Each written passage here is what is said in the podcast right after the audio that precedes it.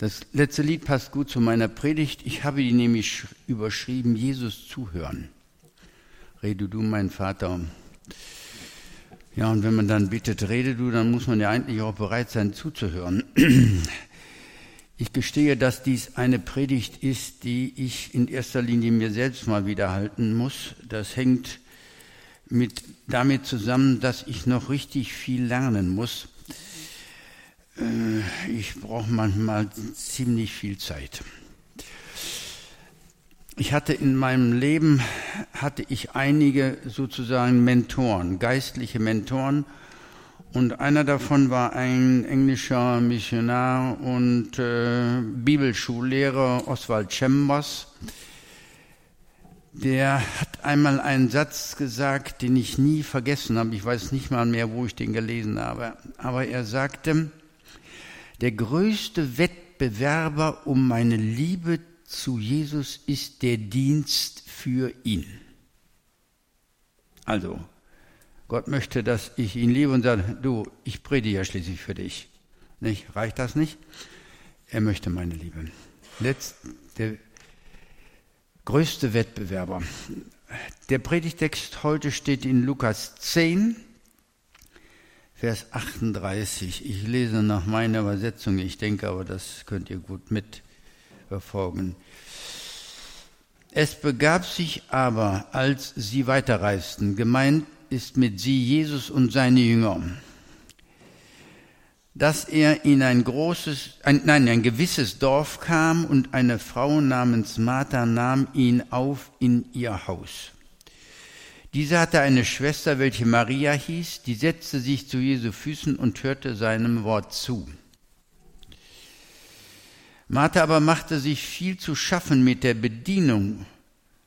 Sie trat herzu und sprach, Herr, kümmert du dich nicht darum, dass mich meine Schwester allein dienen lässt? Sag ihr doch, dass sie mir hilft. Jesus antwortete und sprach zu ihr, Martha, Martha, du machst dir Sorge und Unruhe um vieles. Eines aber ist Not. Maria aber hat das gute Teil erwählt, das soll nicht von ihr genommen werden. Die eben gelesene Begebenheit berichtet davon, und wenn wir die vorigen Seiten aufschlagen, vor allen Dingen das ganze Kapitel 10 im Lukas-Evangelium lesen, dann wird davon berichtet, er war in Galiläa mal wieder unterwegs, besuchte die einzelnen Dörfer. Von einer, an einer Stelle heißt es ja, er hatte einen, seinen Wohnsitz in Kapernaum. Das war sozusagen sein Basislager. Aber er war natürlich auch in den vielen Städten rum, immer wieder war er unterwegs. Und der war also gereist durch das aus dem Norden durch das Gebiet der Samariter bis kurz vor Jerusalem, ungefähr drei Tage Reisen. Und dann heißt es, sie weiterreisten, also sie kamen von Norden, waren also drei Tage mindestens unterwegs gewesen und sie kamen in ein Dorf. Dieses Dorf heißt heute noch Bethanien. Ich habe das mal gegeben bei Google Maps. Das ist ungefähr ein paar Kilometer östlich von Jerusalem. Ist heute noch zu finden, kann man eingeben. Und da heißt es, eine Frau namens Martha nahm ihn auf in ihr Haus. Habe ich gedacht, wow, die Frau, die hat, die tut was, die ist richtig gut, ne? Und ich versuche das jetzt mal ein bisschen in eine Erzählung zu packen, das gestattet ihr mir ja. Sie waren durch das Gebiet der Samariter gereist und zwischen den Juden und den Samaritern bestand eine auf Gegenseitigkeit beruhende Abneigung. Die frommen Juden, die fühlten sich erhaben und erhoben über dieses Mischvolk der Samariter und die Samariter ihrerseits mieden ebenfalls die Juden. Vielleicht auch wegen deren Frömmigkeit und Überheblichkeit.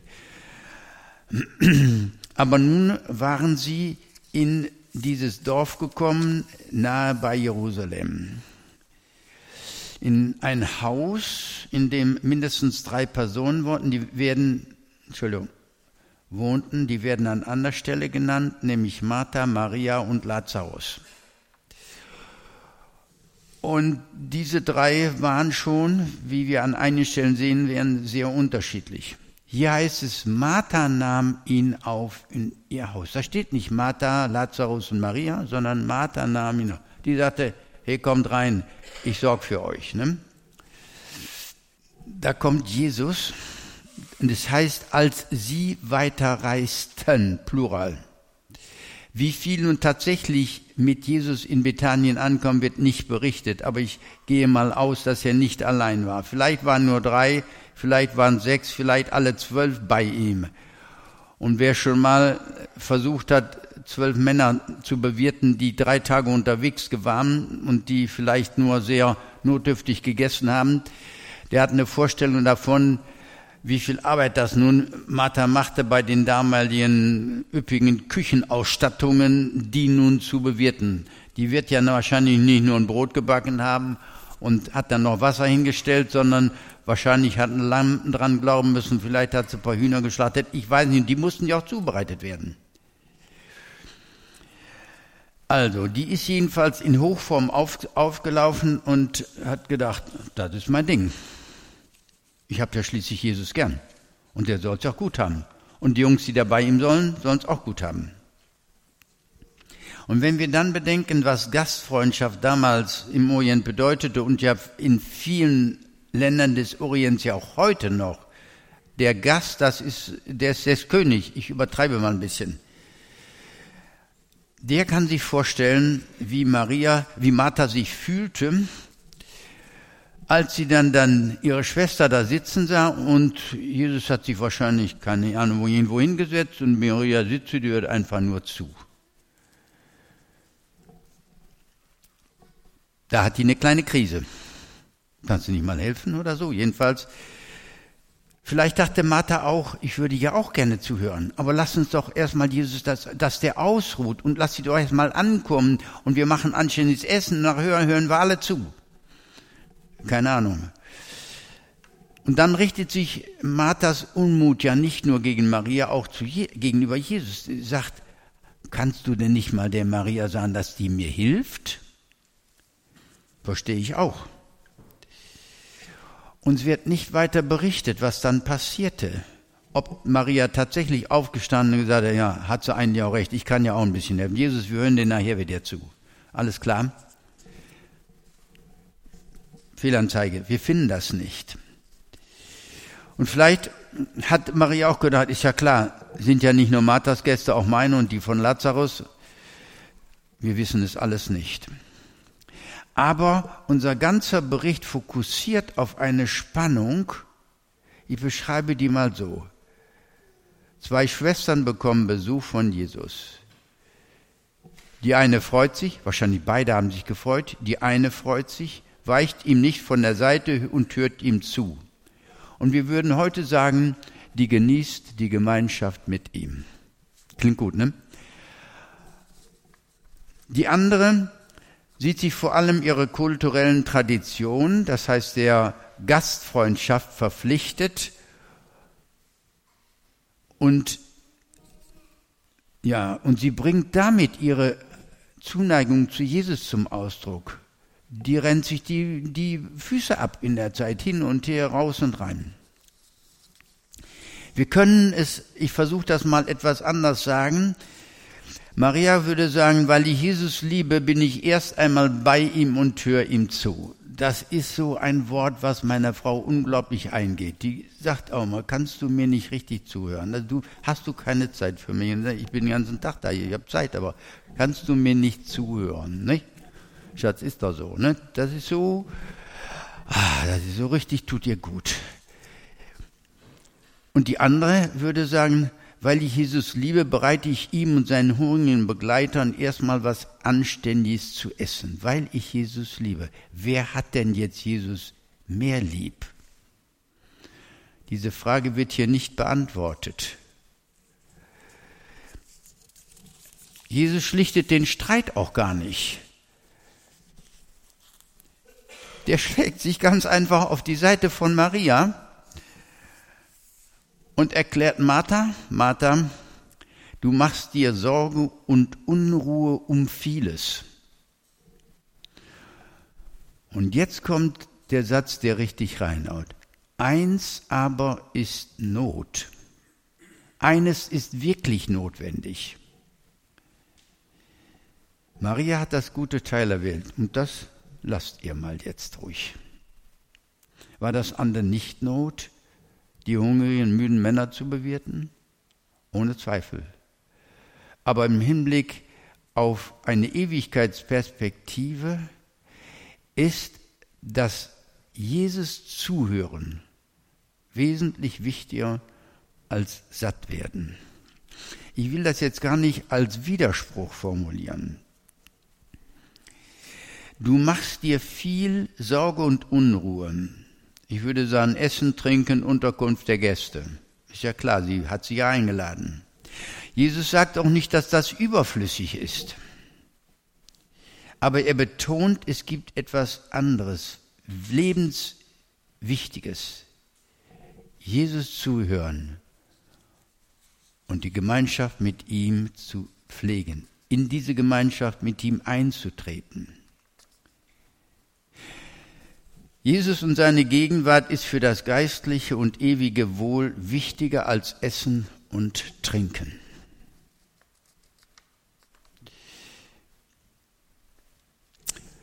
Wenn wir heute in diesem Gottesdienst sind, ich weiß ja nicht, ich bin ja heute hier gekommen, weil ich predigen sollte. Und ich habe das ja auch versprochen, dann tue ich das ja hier auch. Hier sind wahrscheinlich diverse verschiedene Motivationen. Aber wenn ihr Jesus nicht wirklich gehört habt, oder wenn ihr nicht wesentlich gekommen seid, um ihm zuzuhören, dann ist was ganz Wichtiges weggefallen. Ich denke, es ist auch wichtig, aufeinander zu sein. Es ist auch wichtig, ihn anzubeten. Aber Jesus ist auch gekommen. Und er möchte, dass wir ihm zuhören. Mir ist in diesem Zusammenhang noch eine andere Begegnung eingefallen, und zwar wird die berichtet in Johannes 4. Da heißt es, dass Jesus auch mal wieder unterwegs war durch die Provinz Samaria. Er kam in eine der größeren Städte dort mit Namen Sicha. Und vor den Toren der Stadt befand sich ein Brunnen, den einmals vor 2000 Jahren der Urahn Jakob gegra gegraben hatte, wahrscheinlich seine Söhne und Knechte, die dabei waren, ein Brunnen. Und Jesus lässt sich an diesem Brunnen nieder und ruht aus und die Jünger, die sind vielleicht noch ein bisschen munter, die gehen in die Stadt, um einzukaufen. Jesus ist alleine. Und dann kommt eine Frau an diesen Brunnen, um Wasser zu holen, und Jesus kommt ins Gespräch mit dieser Frau. Es geht um Wasser und schließlich geht es um Gott, um das Gebet. Und diese Frau ist sehr erstaunt und auf einmal sagt sie, bist du denn der Christus? Und dann lässt sie ihren Brunnen, sie war ja gekommen Wasser zu, den lässt sie da stehen, rennt in die Stadt zu der Mittagszeit, es war nicht ganz einfache Geschichte, und erzählt den Leuten, kommt doch mal raus, da ist jemand, das könnte doch der Christus sein. Und nachdem die Jünger zurückgekommen waren, forderten sie Jesus auf zu essen. Meister, iss. Ja, sie hatten ja schließlich auch für ihn eingekauft und es konnte ja gar kein Zweifel bestehen, dass er auch Hunger haben musste. Aber dann sagt Jesus etwas, ich habe eine Speise zu essen, die ihr nicht kennt. Und wieder gucken sich die Jünger dumm an und denken, hat in irgendjemand ihm zu essen gegeben? Kann doch gar nicht sein, wir sind doch alle jetzt hier zurückgekommen. Wie ist das möglich? Und dann sagt er etwas, meine Speise besteht darin, dass ich den Willen meines Vaters tue, der mich gesandt hat, und sein Werk vollende. Das ist meine Speise. Ich denke, er wird auch noch gegessen haben. Aber er hatte eine Mission, er war mit dieser Frau ins Gespräch gekommen. Es ging, er hatte sie gebeten, ihr etwas Wasser zu schöpfen, weil er ja durstig war. Und das war ihm wichtiger als das Essen und das Trinken. Während die Jünger Brot für die hungrigen Mägen kauften, kam Jesus mit der Frau in ein sehr persönliches Gespräch, das dann in der Folge zu einer Erweckung in dieser Stadt sicher führte. Jesu Mission bestand darin, Menschen zu retten und sie besteht letztlich auch heute darin, nicht in erster Linie Hunger zu stillen, Krankheiten zu heilen, sondern vor dem ewigen Tod zu retten. Und noch eins, das ist, hat sich bis heute nicht geändert. Menschen brauchen sauberes Wasser, hören wir immer wieder, auch selbst in den Nachrichten. Sie brauchen genügend zu essen, medizinische Versorgung und vielleicht sogar Bildung. Für all das sorgt unser Staat heute. Und in manchen Ländern, denen er das nur sehr un vollkommen tut, tun das eben auch andere. Und als das bei uns noch nicht so war, vor 500, 800 oder 1000 Jahren, da taten das die Klöster und die Kirchen, nämlich für Bildung sorgen, manchmal auch für die medizinische Versorgung und so weiter. Aber mehr als alles andere ist es die Aufgabe derer, die Jesus kennen, dafür zu sorgen, dass andere Menschen ihn kennenlernen. Ich habe mal das mal ausgedrückt gefunden, ich möchte sagen politisch ausgedrückt. Das wird wahrscheinlich kaum ein Politiker heute sagen, aber ich sage es mal so. Das wichtigste Menschenrecht besteht darin, dass Menschen Gott kennenlernen dürfen. In manchen Ländern wird das ja verweigert. Da dürfen die Menschen nicht Gott kennen, nicht Jesus kennenlernen. Das wichtigste Menschenrecht. Und ich habe ja früher mal meinen Schuldienst begonnen in diesem Bundesland, nachdem ich aber die meisten Jahre in Niedersachsen unterrichtet habe. Trotzdem, ich erinnere mich, weiß nicht bei welcher Gelegenheit, habe ich in der, in der Landesverfassung von Nordrhein-Westfalen, das könnt ihr heute noch äh, nachlesen, wer von euch Landesverfassung NRW eingibt, findet das sofort. Artikel 7, da heißt es, ich zitiere wörtlich, Ehrfurcht vor Gott, Achtung vor der Würde des Menschen und die Bereitschaft zum sozialen Handeln zu wecken, ist vornehmstes Ziel der Erziehung. Ehrfurcht vor Gott, Landesverfassung Nordrhein-Westfalen, Artikel 7. Und wenn ich dann die schulische Wirklichkeit äh, berücksichtige, sehe, wahrnehme, dann wundert mich der Verfall unserer Schulen nicht. Die in der Öffentlichkeit beklagte Respektlosigkeit einer ganzen Generation vor den staatlichen Institutionen, auch vor der Polizei, vor Lehrern und Eltern, ist meines Erachtens in erheblichem Umfang die Folge des Verlustes der Ehrfurcht vor Gott. Wer von uns Ehrfurcht vor Gott hat, empfindet eine Verantwortung. Der weiß, ich muss Gott Rechenschaft ablegen und ich kann nicht einfach das tun, was mir gerade gefällt. Und ich wage hier noch eine These. Wenn wir unser Land, das meines Erachtens kulturell, wirtschaftlich, politisch und sozial den Bach runtergehen. Wenn wir das retten wollen, müssen wir ganz neu mit der Mission beginnen. Mit einer Mission für Jesus, für Gott. In unserem Glauben an Jesus geht es gar nicht um die Rettung unserer Kultur. Es geht auch nicht um einen unglaublich hohen Leistungsstandard der Wirtschaft oder um gesichere Finanzen oder um politische Rechte. Nein, darum geht es nicht. Es geht um um die Rettung vor einem ewigen Verderben. Aber die mit der Rettung verbundene innere Erneuerung des Menschen, wenn du irgendwann mal mit Gott begonnen hast, dann hat Gott angefangen, dich zu verändern. Und ich, ich muss sagen, Gott ist mein Eindruck, jedenfalls tut das hier und da heute noch. Der bemüht sich immer wieder mal, mich zu erneuern, zu verändern. Und diese innere Veränderung führt dann dazu, dass die Nebenwirkungen eine gerechte Gesellschaft ist, und dass eine Erneuerung stattfindet, die kein Mensch letztlich bewirken kann. Ähm, vielleicht habe ich vor irgendein, irgendeiner Predigt schon mal darauf hingewiesen. Ähm, ich versuche ja manchmal das, was mir gut gefällt, auch zu behalten, auch was du äh, vorhin vorgelesen hast, äh, äh, Hartmut von, ähm, ach, wie heißt er?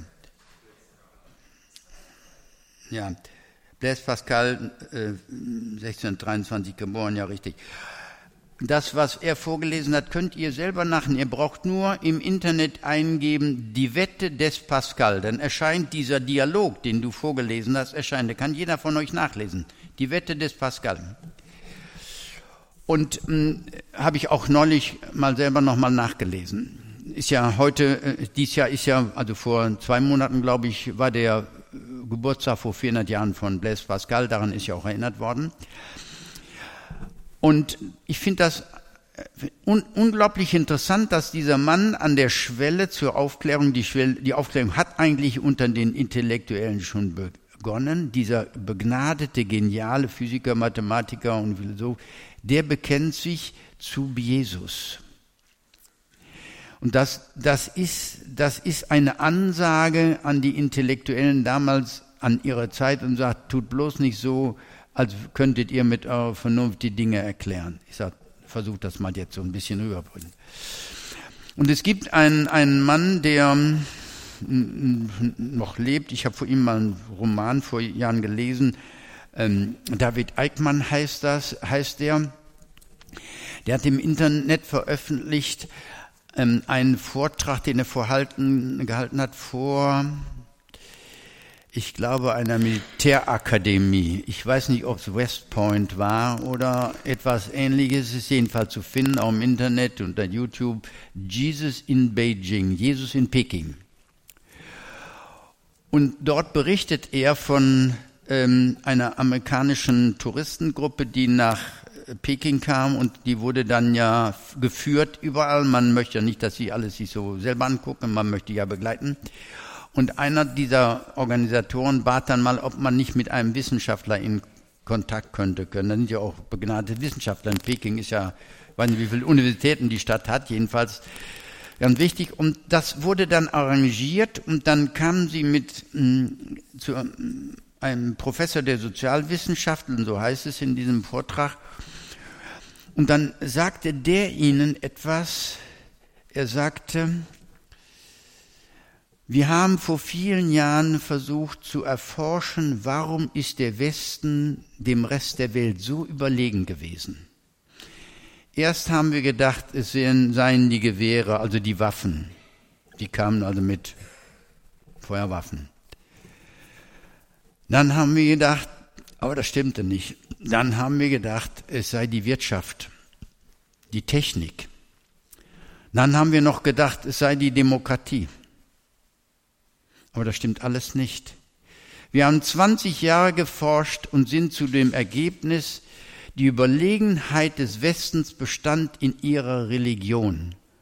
Und daran besteht kein Zweifel.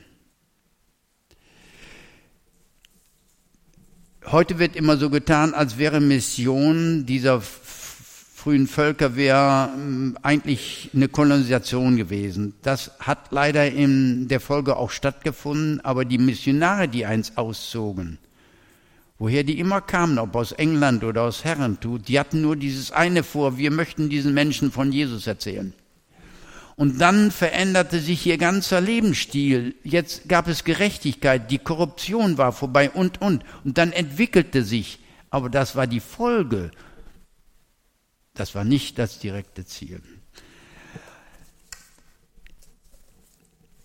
Ich habe das jetzt ein bisschen weit an dieser Stelle ausgeholt.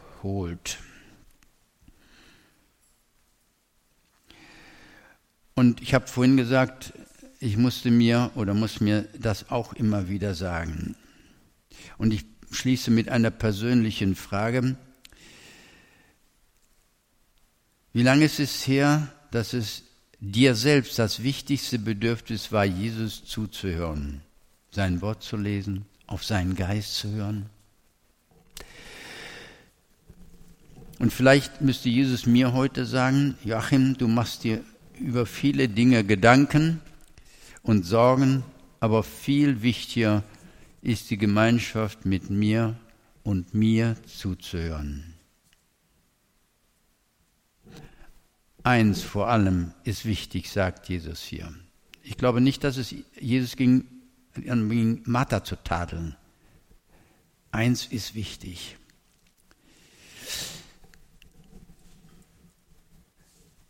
Jesus ganz neu zu begegnen und zuhören. Und wie kann ich das lernen? Wie kann ich das lernen?